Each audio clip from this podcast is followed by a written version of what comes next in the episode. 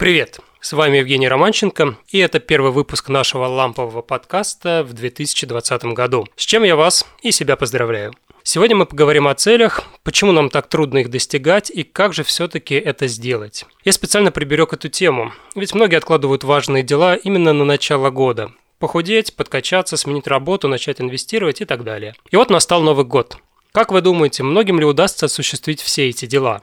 Всем и всегда, и вам, и мне, хочется сразу получать желаемое. Пошел тренироваться в зал, и на следующий день у тебя уже 8 кубиков на прессе. Получила диплом в институте и сразу же нашла работу зарплаты в пару сотен тысяч рублей. Ну и так далее. Этот список можно продолжать бесконечно. Все мы верим в чудо, что все должно прийти легко и сразу. Вот только мы в упор не замечаем того, что чудес не бывает.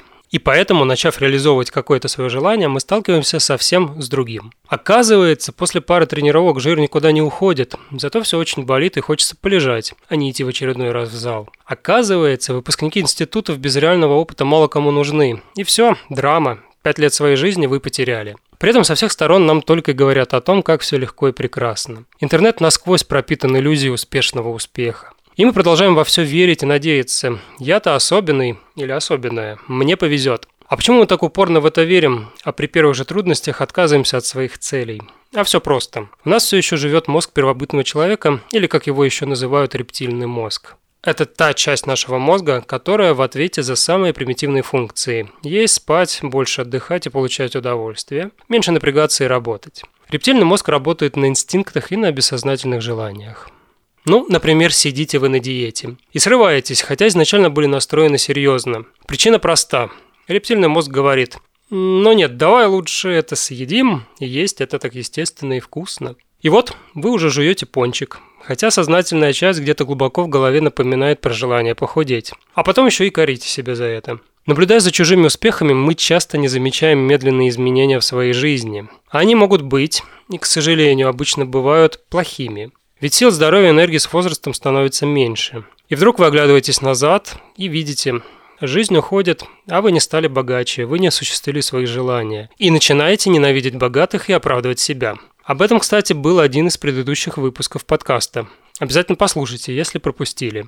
Итак, почему кто-то успешен, а вы нет? Потому что вы слишком много позволяете своему рептильному мозгу и не прикладываете нужных усилий, чтобы преодолеть бедность. Ему очень не хочется, чтобы вы осложняли себе жизнь диетами, стараниями стать богаче и так далее. Он вас постоянно жалеет, как и всех остальных людей на планете. Это нормально, ведь мы так устроены, это наша физиология. Однако это не значит, что мы с вами должны сдаться рептильному мозгу и просто следовать инстинктам. Вам всегда нужно отлавливать все эти позывы и постоянно напоминать себе о своей цели. Ну, например, подойдите к зеркалу и посмотрите на свои 8 кубиков. Действительно ли они на месте? Но просто напоминать себе о цели занятия бесполезное. У вас должен быть план, как эту цель достигнуть. Можно самому составить этот план, но это долго, неэффективно, и вы совершите много ошибок.